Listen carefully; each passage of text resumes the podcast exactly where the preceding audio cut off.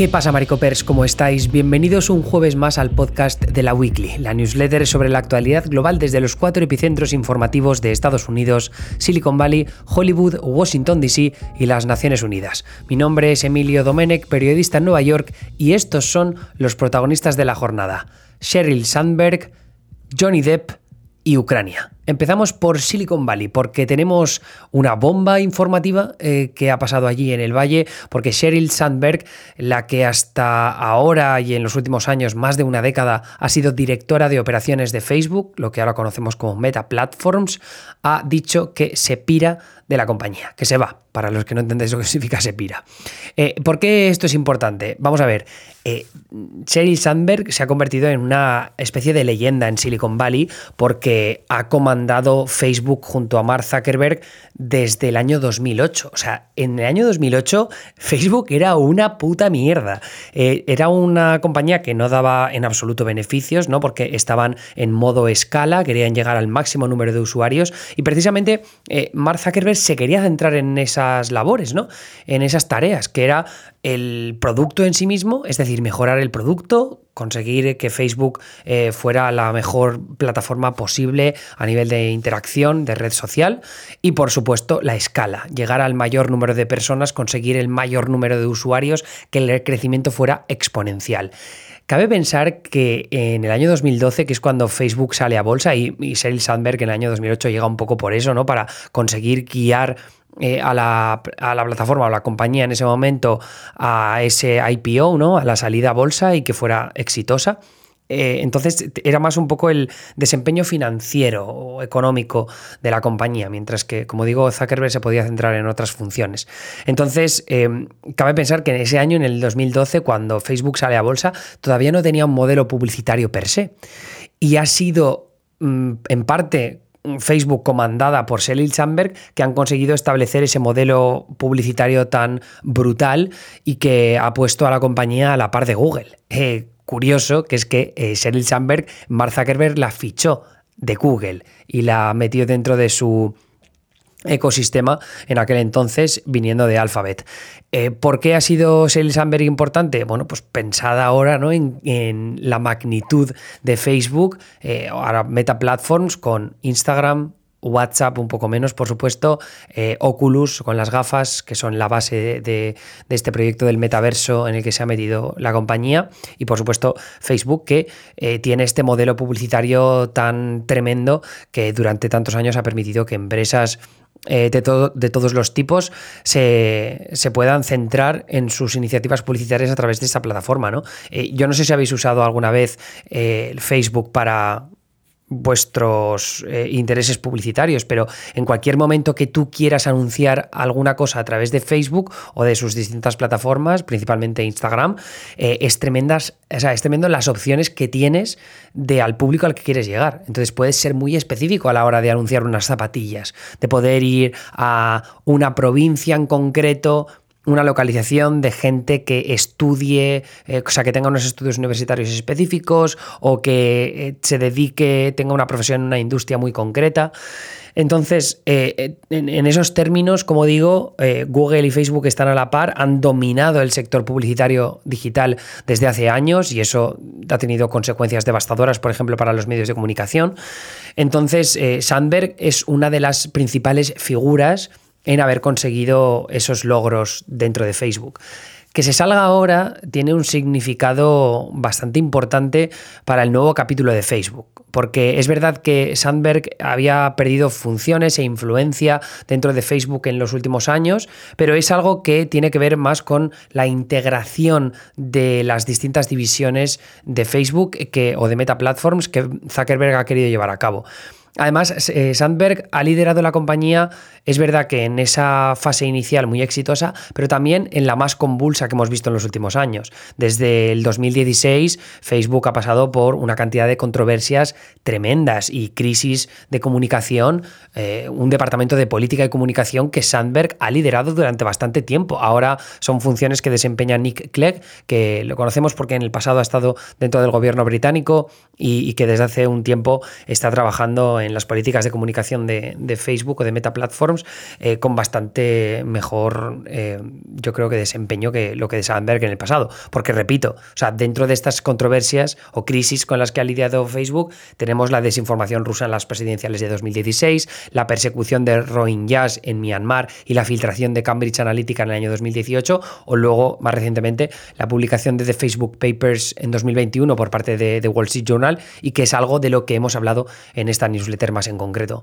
Entonces, eh, como digo, o sea, al, Sandberg al quedar atrás no, es un sacrificio per se, porque podría Zuckerberg haberla destituido en cualquier otro momento de los últimos años, sino que es más bien un cambio de ciclo. Eh, Zuckerberg lo ha definido como el fin de una era para Facebook y yo creo que en cierta manera sí que se puede sentir así, ¿no? Porque hay otras figuras que van a coger bastante más poder. Al fin y al cabo, una figura como, una figura como Sandberg, que tiene una influencia tremenda en Silicon Valley, que se ha convertido en un tótem para tantísima peña.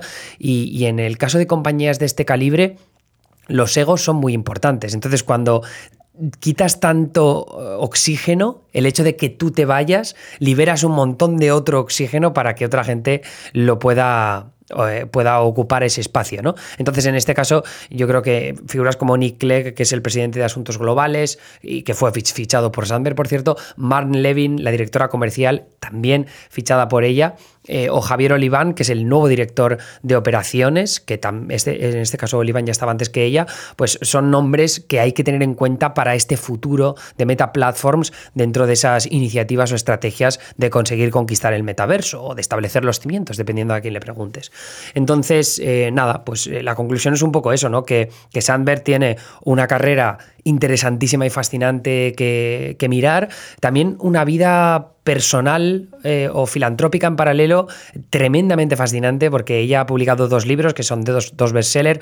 Uno fue en el año, me parece, 2014, 2013, 2014, que se llama Lean In, que, es un libro de corte feminista para las mujeres trabajadoras. Es verdad que a ella se la ha criticado bastante pues porque viene de clase pudiente, ¿no? Y es como, ¿qué haces tú haciendo un libro sobre esto?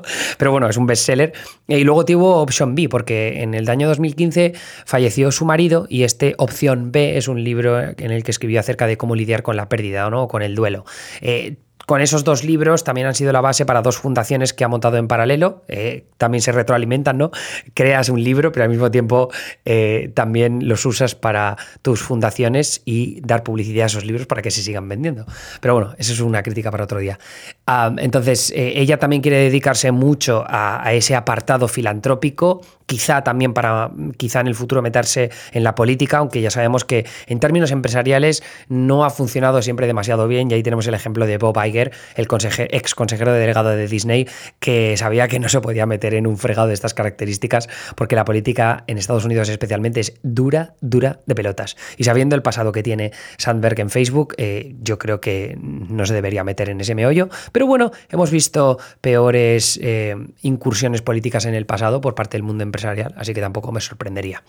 Eh, y luego la, otro apartado personal importante para ella es que se va a casar otra vez este verano y entonces tiene que integrar no una empresa, no varias empresas, tiene que integrar a sus dos familias, ¿no? La de su nuevo marido, que tiene tres hijos, y la de mm, su propia familia, ¿no? Porque ella tuvo dos hijos con el, el marido que falleció en 2015. Así que, bueno, eso es un poco lo que os quería contar hoy. Veremos que, cabe esperar en el futuro de Sandberg. No creo que mucha cosa en el término de Silicon Valley.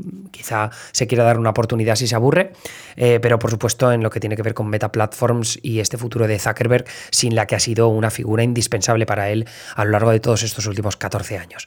Así que pasando ya al siguiente titular, eh, nos vamos a Hollywood porque un jurado de Virginia dio una clara victoria al actor Johnny Depp en el juicio de difamación que le enfrentaba a su expareja, la actriz Amber Heard. Hemos hablado mucho en profundidad de esto en los streams. Estuve con mi compañera Marina el viernes pasado, también hemos estado este miércoles, hemos seguido el veredicto en directo, pero bueno, os hago un resumen para los que eh, no estéis tan pendientes de nuestros streams y queráis un, poco saber qué ha pasado. El jurado también determinó que un ex abogado de Depp hizo declaraciones difamatorias contra Heard en una entrevista con el tabloide británico The Daily Mail. Es decir, que eh, hay como victorias para ambos lados, para Johnny Depp y para Amber Heard, pero la victoria de Amber Heard es pírrica en comparación a lo que ha dicho el jurado. Recordemos que Depp denunciaba a Heard por una tribuna que la actriz escribió en The Washington Post en el año 2018 y en la que se definió como abro comillas, una figura pública que representa el abuso doméstico, cierro comillas. Es una declaración que parecía hacer referencia a su relación con Depp entre 2015 y 2016. El equipo de Depp se centró en desmontar las acusaciones de Heard, ofreciendo una ventana a una relación sentimental tóxica en la que las discusiones y el consumo de drogas y alcohol fueron una, constante. El jurado concluyó que Heard se refería a Depp en su, tribuna, en su tribuna del Post,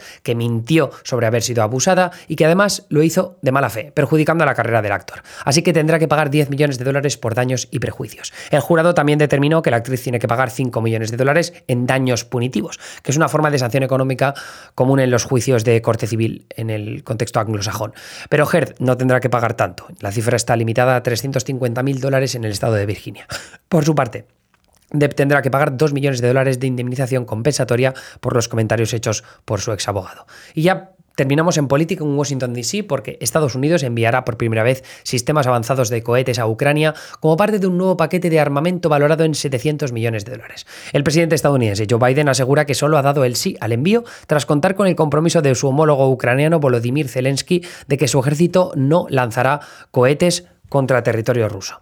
Biden sabe que está jugando un equilibrio peliagudo con el envío de armamento cada vez más pesado a Ucrania. El país invadido lleva semanas pidiendo sistemas más potentes de artillería para frenar los avances rusos en el Donbass, donde las fuerzas ucranianas siguen perdiendo terreno. Para evitar sustos, Biden ha evitado enviar cohetes o misiles de mayor alcance que puedan asestar golpes en partes más profundas del territorio ruso. Eh, el nuevo paquete incluirá solo cuatro IMARS, que son sistemas de cohetes de artillería de alta movilidad, para los que los soldados ucranianos necesitarán un entrenamiento de tres semanas. Os los tenéis que imaginar, por si no estáis viendo la newsletter, como eh, un camión que lleva consigo un lanzador de cohetes, que en este caso pueden ser o cohetes o misiles. No, los cohetes no son tan precisos, pero bueno, este sistema de artillería sí que puede disparar a más de 70 kilómetros, me parece que es, con una precisión bastante eh, óptima. Eh, esto significa que el ejército ucraniano no podrá poner estos IMARS a buen uso en combate hasta dentro de al menos un mes, teniendo en cuenta el envío, el entrenamiento de tres semanas y el despliegue al frente. Dentro del paquete de 700 millones que mencionaba, Estados Unidos también envía misiles, eh, miles de misiles perdón, y armas antitanque y también más munición de artillería, vehículos tácticos y cuatro helicópteros. Eh, como sabemos y como hemos comentado en la newsletter en el pasado, joder, Estados Unidos ha aprobado eh, decenas de miles de millones de dólares para ayuda a Ucrania, así que cabe esperar que este no será el último paquete de armamento ni mucho menos. En la newsletter tenéis más enlaces, en nuestro monitor global, por ejemplo, tenemos artículos sobre un nuevo tiroteo en Estados Unidos, sobre la reapertura de Shanghái, sobre lo que ha dicho Dinamarca acerca de la integración de la política de defensa en la Unión Europea y luego protestas en Turquía. Y también un hilo para los amantes de las mascotas y una foto que os he compartido del viaje que hice este fin de semana a Upstate, New York. anyway, eso es todo por mi parte. Muchas gracias eh, una semana más por estar ahí. Os debo ese artículo o columna sobre la computación cuántica, pero la verdad es que se me ha complicado, es mucho más difícil de explicar de lo que yo pensaba, entonces quiero hacerlo bien. Eh, está prometido ese artículo, ese podcast columna. Así que dadme, dadme, un poquito más de tiempo, algo de paciencia, por favor. Y espero que eh, a todos los que tenéis que renovar suscripción esta semana eh, lo hagáis porque sin vuestro apoyo esto no sería posible. Así que nada, un abrazo y hasta la semana que viene. Adiós.